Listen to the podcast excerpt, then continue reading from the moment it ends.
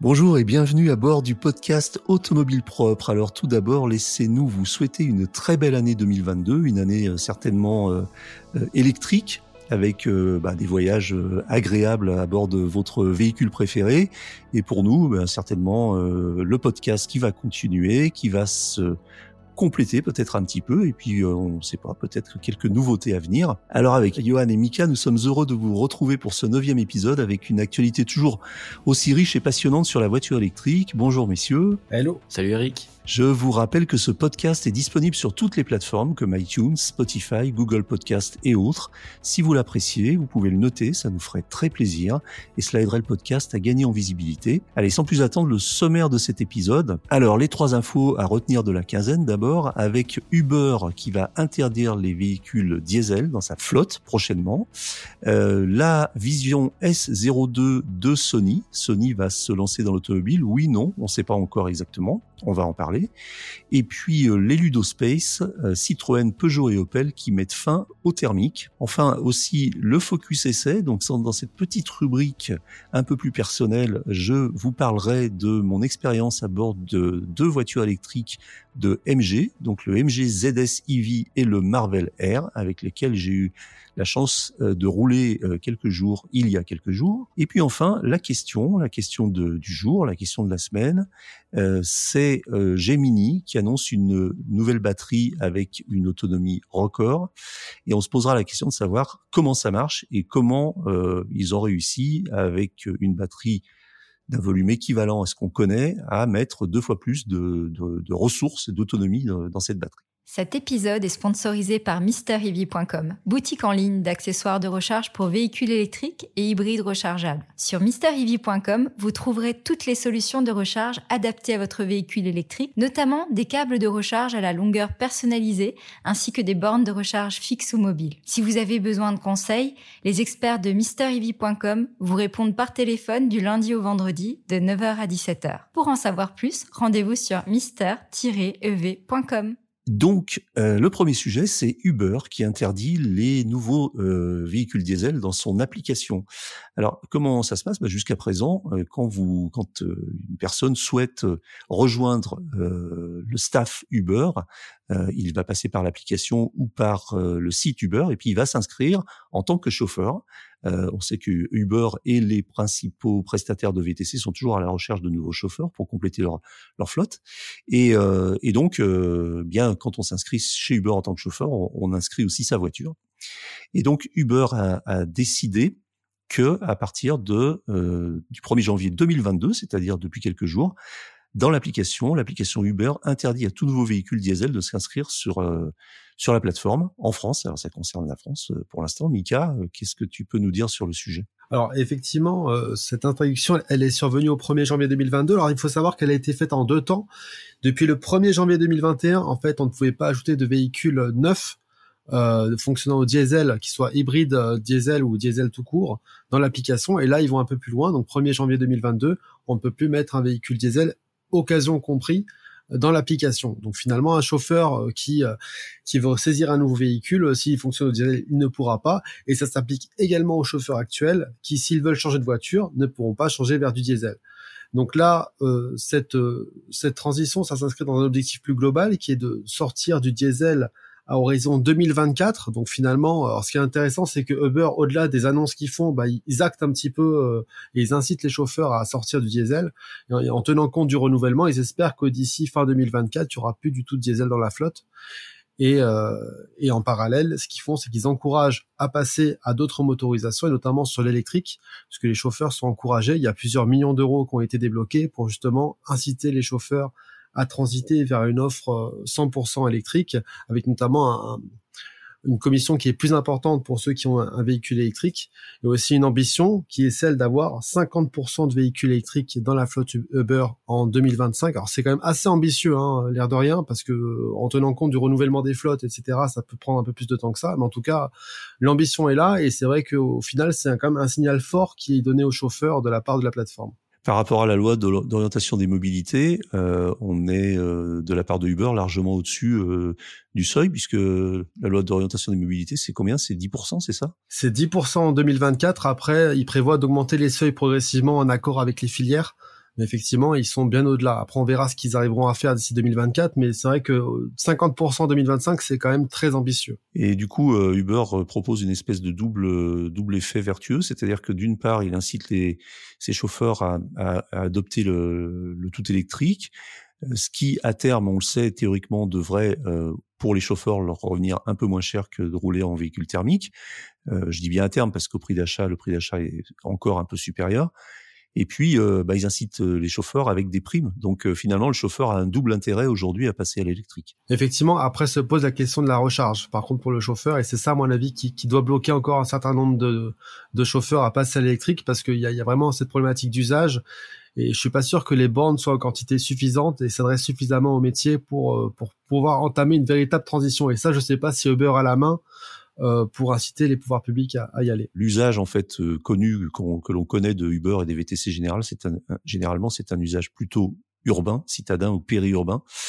Et donc une situation, on la connaît, on en a souvent parlé, euh, dans laquelle il est difficile de recharger une voiture. Et, euh, et puis ça pose aussi un autre problème, c'est que moi j'ai eu l'occasion d'en parler avec certains chauffeurs de VTC qui roulaient en électrique et qui me disaient qu'ils étaient obligés de charger donc leur voiture tous les jours, qu'ils avaient leurs habitudes, etc. Alors certains arrivaient avec un habitant en pavillon individuel à charger leur voiture la nuit et à tenir à peu près la journée. Et d'autres euh, étaient des habitués des superchargeurs, euh, enfin quand ils roulaient en, Tesla par exemple, et ils chargeaient leur voiture tous les jours au superchargeur, ce qui n'est pas forcément recommandé pour la, la, la longévité de la batterie. Euh, l'autre l'autre question, c'est, enfin moi c'est la question. Alors peut-être que Yuan, tu voulais peut-être en parler, mais je, je me disais, euh, est-ce que l'incitation de Uber, parce que bon, on connaît Uber, hein, ils sont malins aussi, ils, sont, ils font du business, c'est pas des philanthropes. Est-ce que l'incitation de passer au véhicule électrique n'induit pas derrière euh, euh, bien euh, c'est ce plan, ce grand plan qu'ils auraient de un jour d'avoir des voitures autonomes je, je, pense que par rapport à ça, en fait, ils cherchent surtout à se différencier des autres services de VTC et d'arriver avec une flotte euh, euh, à moitié électrique, euh, voire à terme 100% électrique, ça, les, ça leur permet de se différencier de la, de la concurrence, je pense. Ça permet de faire des économies aux chauffeurs. Euh, et puis après, bah, je, je, voulais revenir sur la question de la charge, puisqu'effectivement, nous, on a des témoignages côté charge map, euh, finalement, d'utilisateurs qui sont parfois un peu frustrés de voir des taxis ou des VTC qui squattent les bornes. Alors, c'est les superchargeurs, c'est effectivement assez connu, euh, d'autant qu'on qu'on a des, hum, des chauffeurs de taxi ou de VTC qui ont des modèles S, euh, qui ont les superchargeurs illimités gratuits. Euh, et, donc eux, en fait, euh, bah voilà, ils se posent pas trop la question. Euh, mais aussi sur des bornes typiquement de chez Lidl, par exemple, qui offrent la charge gratuitement, on retrouve des hum, des taxis qui laissent parfois les, les, véhicules la nuit. Enfin voilà, on a, un certain nombre d'histoires comme ça qui remontent euh, et qui prouvent aussi que ben, dès lors qu'on n'a pas la possibilité de recharger quand on est taxi euh, ou VTC euh, à son domicile, c'est hyper compliqué en fait de, fonctionner et d'opérer. Il me revient une, information dont on avait parlé il y a quelques semaines qui fait qui fait écho, c'est que si je ne m'abuse, quand on a parlé du fait que Hertz avait commandé je ne sais plus combien de dizaines de milliers de, Tesla, on avait aussi évoqué le fait qu'Uber avait un deal avec non, c'est pas ça. Donc peut-être que, alors bon, ça concernait d'abord essentiellement les États-Unis, mais est-ce qu'on peut imaginer qu'il y ait un, deal entre Uber et Tesla qui permette justement euh, de développer les superchargeurs privés euh, chez Hertz? À mon sens, c'est pas impossible, hein, effectivement, que que ce deal aboutisse à, demain des, superchargeurs euh, euh, semi-privé, partagé entre les entre les chauffeurs. Il me semble que Tesla a étudié déjà cette question-là, euh, voire déjà des sites pilotes avec des superchargeurs. Donc, euh, ce serait pas étonnant que ça fasse partie du deal, justement pour simplifier la vie des, des chauffeurs. Mmh, D'accord.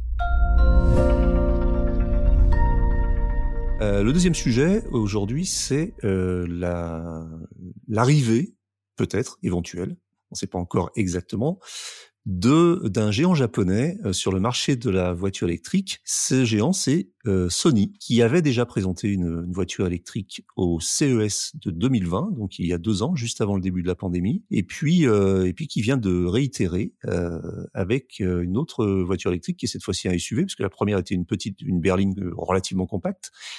Euh, et aujourd'hui, euh, donc au dernier CES de 2022, qui vient de fermer ses portes à Las Vegas, Sony a présenté la Vision S02, donc un SUV électrique, et on prête à Sony euh, des intentions que tu vas peut-être euh, nous expliquer en détail, euh, Johan. Ouais, bah effectivement, en fait, on a l'impression en ce moment que le véhicule électrique c'est euh, la poule aux œufs d'or et que tout le monde, euh, tout le monde y va en fait. Euh, les fabricants de téléphones, les fabricants de PlayStation, les constructeurs qui ressuscitent, etc. Donc c'est assez impressionnant de voir en fait toute cette ruée vers les véhicules électriques. Et donc on a Sony qui effectivement avait déjà présenté un véhicule il y a deux ans.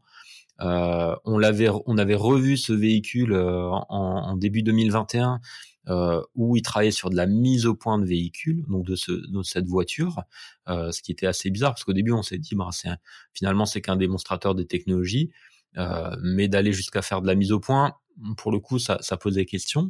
Là, on voit Sony qui arrive donc au CES de Las Vegas avec la Vision S02, donc un SUV. Euh, pour faire simple, en fait, on prend le, on prend la version présentée il y a deux ans, on, on augmente euh, sa hauteur.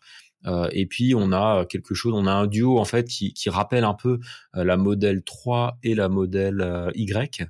ben finalement, le, la vision S02 c'est le modèle Y. Donc ça permet aux auditeurs de se représenter un peu de, de quel gabarit on, on parle. Euh, donc finalement c'est un véhicule qui fait 4 mètres 9 de longueur, 1 mètre 9 de, de large, 1m65 de haut, euh, et puis une garde au sol de 1m57. Euh, euh, non, ça c'est une petite erreur dans mes tablettes, mais en tout cas, le, ouais, effectivement, vraiment un SUV et avec des technologies embarquées qui sont absolument impressionnantes puisqu'on a sept écrans euh, pour le pour la planche de bord. Donc euh, ça permet euh, même de remplacer les rétroviseurs. Donc voilà, ils ont ils ont vraiment mis quand même hein, toute leur technologie, donc ce qui fait penser à, un démonstrateur. on a une version 4 places et une version 7 places. Voilà, on, on, a finalement peu d'infos, mais surtout on n'a aucune confirmation de production. Euh, donc on ne sait pas si elle va arriver un jour sur le marché, si Sony va y aller ou pas. Et en fait, eux-mêmes ne savent pas. Euh, par contre, ce qu'ils viennent de faire, c'est qu'ils ont lancé une division qui s'appelle Sony Mobility, qui a justement pour ambition en fait de, de regarder un petit peu, d'étudier euh, l'opportunité ou non de commercialiser ces soit un, soit les deux véhicules euh, pour euh, bah pour finalement entrer sur ce marché très convoité de la voiture électrique et très convoité notamment par les entreprises de, de, de technologie. Euh, donc voilà, c'est une affaire à suivre. On n'a pas forcément pour l'instant le fin mot de l'histoire. On avait déjà eu l'exemple avec euh, Xiaomi, puisqu'on avait parlé, hein, le géant de la tech euh, chinois qui lance sa voiture électrique. Euh, je reprends les, les, dimensions. Alors je, je reprécise, c'est donc 4 mètres 90 de longueur et un mètre 65 de hauteur, je crois. Euh, alors par contre, euh, c'est un véhicule quand même, c'est un, donc un SUV, on va dire de taille intermédiaire, qui est très lourd, hein, puisqu'il pèse deux, deux, près de 2 tonnes 5. On, on, a encore des voitures électriques, on a du mal à, à descendre en dessous de en dessous des deux tonnes en tout cas et, euh, et bon ça, ça laisse ça pose des questions sur la l'agilité la maniabilité et puis surtout euh, l'efficience de ces de ces voitures. Donc euh, on verra ce qu'il en est. Euh, mais c'est intéressant et effectivement comme tu le disais Johan euh, ils sont allés assez loin dans, le, dans la mise au point, puisque c'est pas juste des images de synthèse. On voit bien que la voiture est roulante et qu'ils se, ils se contentent pas de, de développer les technologies euh, à base de, de, de grand coup de, de, de capteurs et d'écrans et de caméras, mais euh, ils se penchent aussi sur euh, les qualités routières de la voiture et, euh, on, a, on voit, en tout cas, on suppose qu'elle fait euh, qu'elle fait l'objet de, de, nombreux essais routiers déjà, ce qui laisserait effectivement euh, supposer euh, bah, peut-être une commercialisation future avec une diversification de Sony. Mika, tu as un, avis là-dessus ou? Sony, c'est pas, en tout cas, c'est pertinent qu'une une entreprise de tech s'intéresse à l'automobile. On, l'a vu, on en a parlé tout à l'heure avec Xiaomi, tout simplement parce que l'automobile devient aussi un produit tech. Après, est-ce qu'ils vont aller jusqu'à la production ou pas? Ça me paraît euh, compliqué parce que n'est pas. C'est, enfin, il y a de moins en moins de place à prendre au, niveau des nouveaux entrants. Et c'est vrai que pour Sony, autant se positionner en tant qu'équipementier euh, pour les, marques automobiles, pour apporter de la technologie, des radars, des capteurs, des écrans, de la 5G, ça me paraît intéressant. Après, se lancer en tant que constructeur d'automobiles, avec tout ce que ça implique en matière de développement commercial, de construction d'un réseau, je suis un petit peu moins persuadé. Mais je pense que c'est justement ce qu'on va essayer de défricher cette, euh, cette nouvelle division, savoir est-ce qu'on y va ou est-ce qu'on n'y va pas. Et surtout avec quelle valeur ajoutée en fait? Qu'est-ce qu'ils peuvent vraiment apporter au, marché pour, pour se différencier? Sinon, ça va être très compliqué. c'est vrai que moi, je suis un peu un peu surpris de de cette annonce. Donc voilà, à suivre. Euh, et puis juste pour rectifier, hein, tout à l'heure, euh, la garde au sol, c'était 157 mm, évidemment. Ok, ok, très bien. Euh, troisième sujet, c'est un sujet sur les ludospaces. Alors, je ne sais pas comment on prononce. Hein. Ludospace, ludospace, ludospaces, mono. Enfin bon, voilà, c'est la contraction de ludo et monospace. Donc en fait, ce sont des ces petites voitures euh, euh un peu familiales, un peu utilitaires, un peu urbaines, euh, euh, qui, euh, qui qui mélange un petit peu bien le monospace et puis et puis un petit peu l'utilitaire. Et donc là, on a une annonce qui est intéressante parce que on va en parler, mais c'est c'est aussi un signe fort euh, qu'envoient les constructeurs. Citroën, Peugeot et, et Opel euh, mettent fin euh, à, au thermique sur leur voiture. Alors quand j'ai dit Ludospace, c'est vous me reprendrez si je me trompe, mais c'est par exemple les Berlin, les plus connus, c'est les Berlingo, les Space Tourer, euh, les Rifters, les Travelers, l'Expert et euh, chez Opel aussi euh, Combo Life, etc.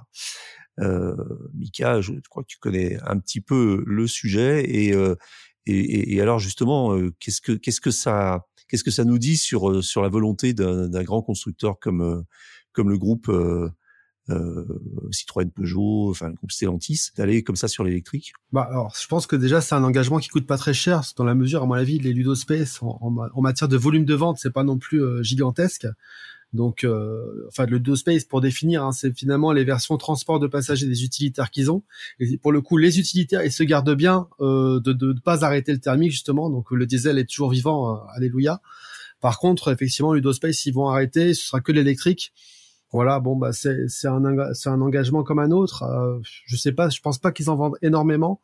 Par contre, ce qui m'étonne, c'est le, le, choix de ce choix-là avec euh, finalement une fiche technique qui est pas non plus euh, très euh, très appétissante puisqu'on a on reprend exactement la les, les, éléments de la plateforme de la par exemple d'une Peugeot i208 qui est beaucoup plus petite avec un moteur de 100 kW qui est couplé à une batterie de 50 kWh donc l'autonomie, elle reste relativement réduite. Donc euh, cette offre de Lunospace électrique, elle intéressera euh, forcément, je pense, que les professionnels, parce qu'un particulier qui, euh, qui va forcément vouloir utiliser ce véhicule pour faire des grandes distances, bah, ce sera carrément pas du tout adapté. Et euh, oui, alors justement, il y a quelque chose qu'on a noté, enfin qui paraît, un petit peu bizarre ou un peu paradoxal, c'est que euh, la batterie standard est de 50 kW, donc euh, et puis euh, pour les utilitaires, il y aura une batterie de 75 kW, kWh, pardon. Et et c'est bizarre parce qu'on aurait pu penser que ce soit l'inverse, c'est-à-dire que la batterie de 75 kWh soit installée sur les, versions plus tourisme familial, et puis 50 kWh pourrait suffire à des artisans pour la, journée.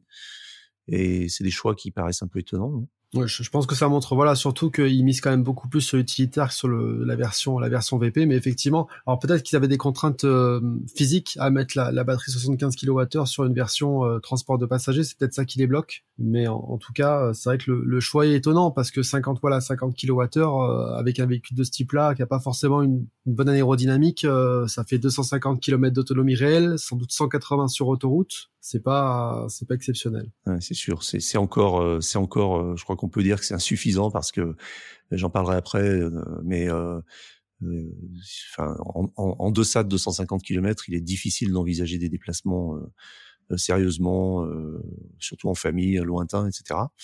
Et et ces voitures finalement c'est bien dans le passage électrique, mais ça, ça, ça risque de les cantonner dans un rôle très limité, périurbain, faire ses courses, amener les enfants à l'école et aller acheter des meubles, transporter des meubles chez Ikea ou chez Castorama. C'est un peu ça l'idée, j'ai l'impression. Mais bon, c'est un un signal aussi peut-être qu'envoie le, le, groupe en disant que voilà, on va sur l'électrique dans tous nos dans tous nos segments. On aura peut-être l'occasion de les essayer sur automobile propre et on, je suis curieux de voir un petit peu comment ça va comment ça va fonctionner et d'avoir des tests d'autonomie réelle pour voir ce qu'il en est exactement. Alors justement, puisqu'on parle d'essai, euh, eh bien dans cette rubrique euh, qu'on a inaugurée il y a quelques semaines, le Focus Essai, euh, je vais vous parler un petit peu de mon expérience personnelle. encore une fois, cette fois-ci à bord de deux voitures MG euh, que j'ai eu l'occasion d'essayer ces derniers jours.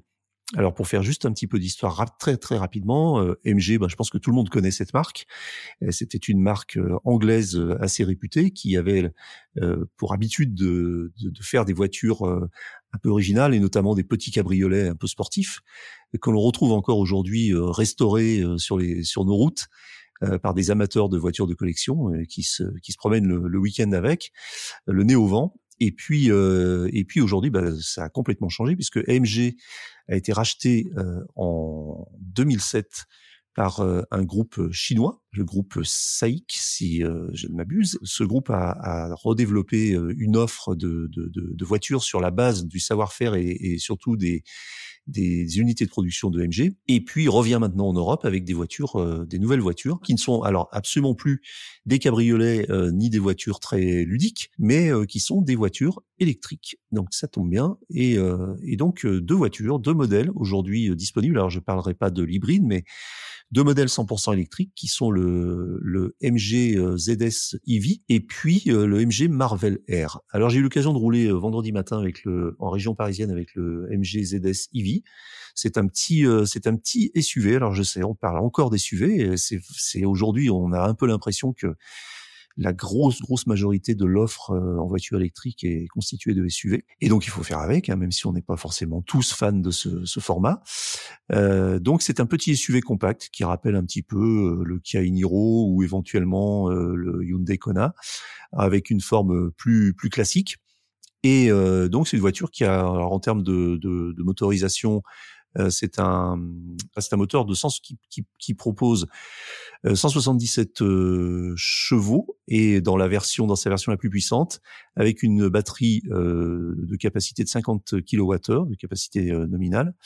Et puis avec des autonomies qui vont de 320 km à 440 km Donc ça c'est les, les autonomies WLTP cycle mixte annoncé par le constructeur. En termes de performance, on a des voitures qui sont limitées à 175 km heure euh, avec une accélération de 0 à 100 de 8, en 8 secondes 6, donc c'est relativement euh, réactif, et puis euh, une capacité de, charge euh, en courant continu de 70 kW et 92 kW pour le modèle le plus puissant. Donc voilà, j'ai fait une centaine de kilomètres avec vendredi matin, donc c'est pas assez pour juger évidemment. J'ai pas fait de test d'autonomie, c'était juste une prise en main. C'est une voiture qui est, sympa, qui est, compacte, qui est agréable à conduire, euh, qui est relativement réactive. Alors en termes de capacité routière, c'est un petit peu bizarre parce que c'est une voiture qui est, qui est suspendue, enfin qui est en même temps un petit peu raide et en même temps euh, pas très très euh, rigoureuse en termes de, tenue de route sur les petites routes euh, sinueuses. Mais bon, c'est pas fait pour ça. C'est une voiture qui est confortable euh, avec des sièges d'ailleurs que j'ai trouvé par rapport à la moyenne de ce qu'on a l'habitude d'essayer ces derniers temps, des sièges assez mous. Ça rappelle un peu les voitures françaises des années 70-80. Donc dans un simili cuir de bonne facture, la finition est tout à fait correcte. Et voilà, donc j'ai ce que j'ai à dire sur cette voiture, c'est que c'est une petite, un petit SUV qui pourra éventuellement transporter une famille. encore une fois, attention à l'autonomie. L'autonomie, la meilleure autonomie annoncée est de 440 km. Pour le modèle qui a la moins d'autonomie, on est sur 320 km. Il faut savoir que quand il fait froid et qu'il y a un petit peu de vent et qu'on est sur l'autoroute, dans le meilleur des cas, à mon avis, on dépassera pas les 300 km avec ce modèle-là. Donc ça, c'est pour le modèle euh, le ZS EV AMG, donc euh, déjà disponible euh, à la vente. Alors en termes de tarifs, je les ai pas là sous les yeux au moment où je vous parle, mais on est aux alentours de 30, voilà 32 990 pour le 130 kW 177 chevaux et 36 990 pour le 115 kW euh, et 156 chevaux, sachant que le deuxième est, a une autonomie euh, un petit peu étendue. Et puis euh, après, j'ai fait un road trip un peu un peu plus long avec le MG Marvel Air. Donc là, c'est le c'est le grand frère, c'est le haut de la gamme. J'avais le modèle le plus huppé puisque c'était le Marvel Air Performance, donc qui est vendu pour 370 km d'autonomie et euh, donc, je suis euh, allé de Mantes-la-Jolie en région parisienne jusqu'à Lyon en passant par Paris. Et euh, l'expérience, la voiture, le Marvel Air, c'est une voiture qui est plus grosse. Euh, pour vous situer, c'est une voiture qui fait à peu près la taille d'un Audi Q5, on va dire, qui est très très bien équipée, très très richement équipée, euh, très confortable très silencieuse, très peu de bruit de roulement, très peu de bruit aérodynamique, assez bien profilée pour un pour un SUV. Donc une voiture qui, dans ses qualités euh, routières, qualité de confort, est très très réussie. Après, se pose la question euh, de l'autonomie. J'y vais directement. Euh, donc je vous disais qu'elle était vendue pour 370 km d'autonomie. Le modèle que j'ai essayé, hein, parce que le modèle, il y a un modèle en dessous avec simplement deux moteurs et non pas trois moteurs, comme le modèle que j'ai essayé, et qui a une autonomie supérieure, qui dépasse les 400 km en WLTP. Mon modèle était de, donc annoncé pour 370 km, et ce qui est assez intéressant de, noter, c'est que quand je suis parti de Mantes-la-Jolie, la voiture était chargée à 100% et m'annonçait effectivement 370 km d'autonomie. Et euh, vous le savez probablement maintenant, euh, les autonomies de voitures électriques sont souvent calculées sur les, derniers kilomètres et la façon dont euh, elle ont été utilisées durant les derniers kilomètres. Et en, l'occurrence, pour le Marvel Air, c'est les 100 derniers kilomètres. Il se trouve que la personne qui l'avait eu avant moi euh, avait euh, probablement ménagé sa monture, peut-être avec des trajets urbains et un petit peu de périurbain. Et la voiture m'annonçait donc l'autonomie idéale de 370 km.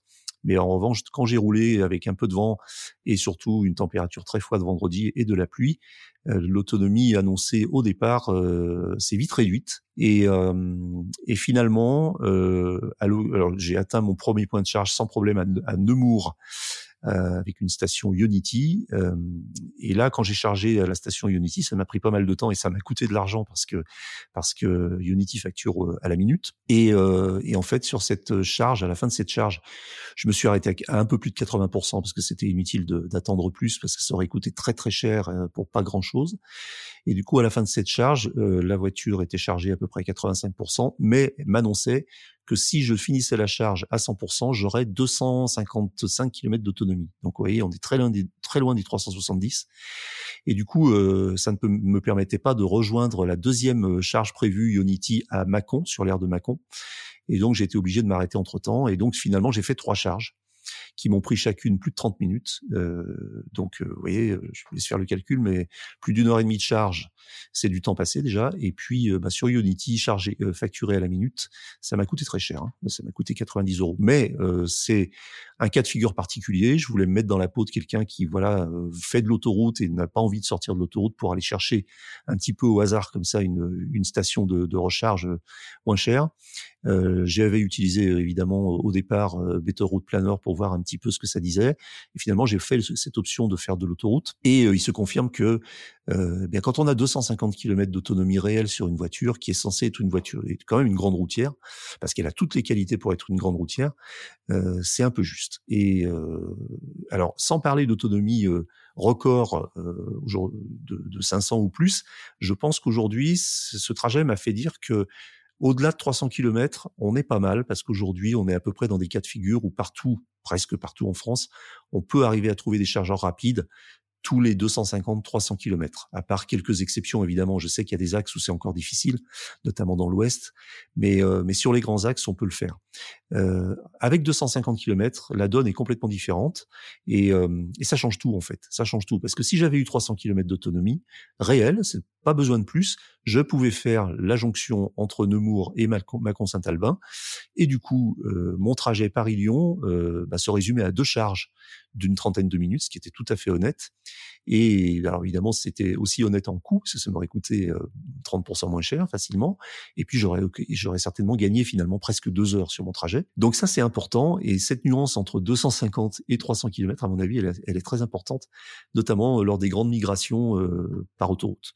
Voilà ce que j'avais à dire sur la voiture. Sinon, bon voilà, le système d'info divertissement fonctionne bien. Elle est donc je le disais très bien équipé. Euh, l'écran, alors il est équipé de deux écrans, dont une tablette sur la console centrale en, format vertical, un peu comme sur la Tesla Model S, euh, beaucoup plus orienté, par contre avec un angle beaucoup plus incliné, et euh, avec euh, finalement une ergonomie qui fonctionne bien, euh, une interface utilisateur, une UX design qui est bien faite. le petit défaut, c'est qu'elle est encore très lente et qu'on a souvent des faux positifs quand on appuie sur les boutons.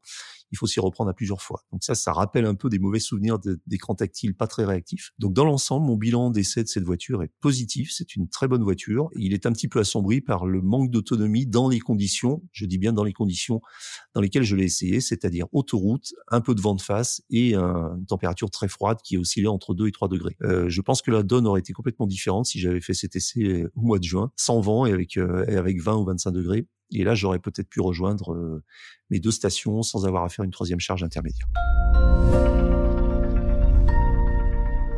Voilà pour cet essai du Marvel Air et euh, ça va nous conduire justement au dernier sujet qui est la question du jour et qui euh, a trait encore une fois à la recharge et en tout cas à l'autonomie des batteries. Alors euh, voilà, c'est la société Gemini qui vient de faire une expérimentation en proposant, en installant une batterie de très haute capacité dans une Tesla Model S avec des autonomies records. Alors Johan, est-ce que tu peux nous dire en détail de quoi il retourne? Ouais, tout à fait. Bah, effectivement, ça fait grand bruit. Hein. D'ailleurs, on, a vu l'actualité tourner sur pas mal de sites tech euh, qui annonçaient une autonomie record pour la Model S, etc. Euh, laissant penser que c'était Tesla qui avait fait cette euh, cette modification. C'est, c'est pas du tout le cas. Euh, donc, la société en question a, a, modifié en fait la batterie d'une euh, d'une Tesla Model S pour en fait augmenter sa, sa capacité de stockage, ce qui permet une, une autonomie euh, en tout cas sur un trajet routier, ils disent en, situation réelle, de 1210 km. Donc euh, c'est finalement assez impressionnant. Et sur bande d'essai, donc avec une vitesse moyenne de 88,5 km heure, ils annoncent 1419 km d'autonomie. Donc ça, ça en fait rêver plus d'un, je, je, le sais. Après, est-ce que c'est vraiment utile? C'est une autre question. Euh, donc j'ai essayé de comprendre en fait ce qu'ils avaient fait. J'avoue que j'ai eu pas mal de difficultés à, à comprendre ce qu'ils font et, et, finalement ils donnent pas trop de détails. En tout cas, ils parlent d'une batterie double chimie de 203,7 euh, kWh. Donc a priori, de ce que j'en ai compris, ils ont euh, modifié des éléments de la batterie ou ils ont rajouté des éléments à la batterie. Euh, ils parlent notamment d'une euh, d'une cathode en nickel, cobalt, manganèse et d'une anode en graphite. Et leur modification de ce pack batterie a quand même engendré un, sur, un, surpoids en fait de 331 kg. Euh, voilà, mais c'est assez compliqué en fait. Ils donnent pas beaucoup de détails, c'est assez compliqué de comprendre exactement ce qu'ils ont modifié. Euh, mais dans tous les cas, c'est euh, effectivement un exploit en termes de en termes d'autonomie. Euh, après, ça pose quand même un certain nombre de questions. On ne sait pas notamment quelle est la longévité de ce pack de batterie.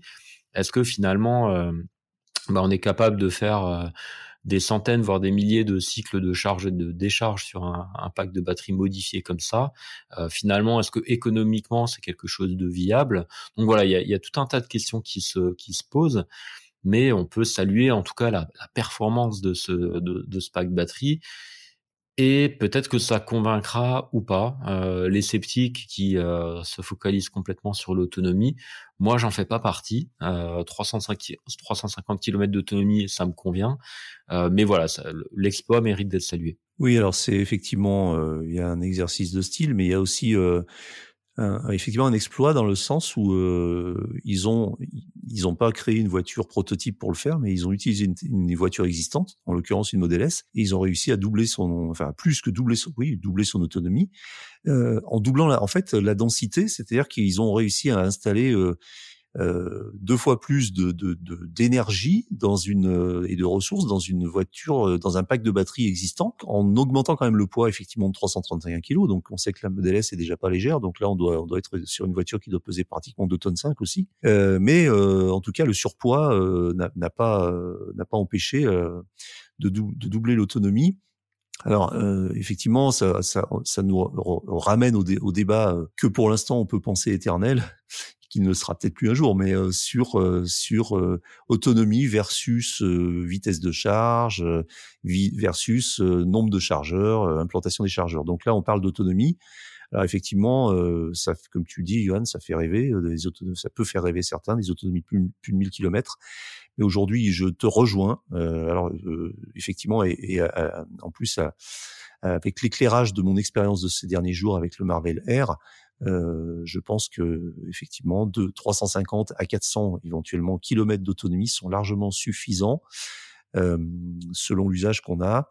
Euh, à condition effectivement de bien s'organiser. C'est un petit peu d'ailleurs le, aussi le, bilan de mon expérience, c'est de dire que il y a effectivement une petite courbe d'apprentissage quand on roule en électrique et qu'il faut eh bien s'acculturer au mode de déplacement électrique qui est un petit peu différent. Et puis, euh, eh bien comme un comme un navigateur ou comme un, un pilote de, de, de, long courrier, euh, avant de partir, on, consulte un petit peu euh, ses cartes, on consulte la météo, les conditions, et puis en fonction de ça, on adapte un petit peu son, son trajet. Mais il y a absolument rien de dramatique. Après, effectivement, 1000 km peut-être. C'est aujourd'hui, on dirait que c'est un peu le saint graal de tous les constructeurs d'atteindre une telle autonomie. Il faut savoir aujourd'hui que bah, les, les, meilleures voitures diesel ont une autonomie de 800 à 900 km. Donc euh, c'est un petit peu ce que visent aujourd'hui les constructeurs de voitures électriques pour dire on est tranquille, on peut faire un Paris-Lyon d'une seule traite et arriver à destination et avoir encore deux ou 300 euh, euh, kilomètres sous le sous le capot, sous la pédale, ce qui est effectivement très confortable. Le cas de figure le plus effectivement le plus sensible, c'est on part en vacances, on fait 500 kilomètres euh, peut-être en famille avec une voiture un peu chargée. On arrive dans un endroit un peu perdu sur son lieu de vacances et là, il n'y a pas de borne de recharge à moins de 50 ou 100 km. Et effectivement, dans ce cas-là, on est content d'avoir euh, ben, peut-être 800 km d'autonomie parce qu'on a fait 500 bornes. Il nous reste 300 km pour se déplacer sur place et peut-être un jour aller retrouver un chargeur. Voilà, donc euh, euh, à suivre. Hein, euh, c'est quand même intéressant parce que ça veut dire que là, on est effectivement dans une performance très particulière. Comme tu le disais, Johan, on ne sait pas du tout comment fonctionnent les batteries, si elles vont supporter euh, de multiples recharges, etc., ou si c'est juste un one shot et un truc un peu spectaculaire. Mais en tout cas, c'est à suivre parce que ça veut dire que il y a quand même du potentiel et on a des capacités aujourd'hui, peut-être chez les constructeurs, chez les ingénieurs, chez les chercheurs, à développer des batteries qui soient avec une plus grande euh, capacité sans forcément être beaucoup plus lourde et beaucoup plus encombrante. Voilà, c'était euh, la dernière édition, enfin pas la dernière, la première édition 2022 du podcast Automobile Propre. C'est terminé pour aujourd'hui, mais l'actualité de la voiture électrique ne s'arrête jamais. Retrouvez, retrouvez-la heure par heure sur Automobile Propre. Pensez bien à vous abonner via votre plateforme préférée afin de ne rater aucun épisode. Et n'oubliez pas de noter le podcast sur les plateformes, c'est le meilleur moyen de nous soutenir. N'hésitez pas également à nous faire vos retours, remarques et suggestions à l'adresse podcast.automobilepropre.com. Quant à nous, nous vous disons à dans 15 jours pour un nouveau numéro de Automobile Propre, le podcast. Salut!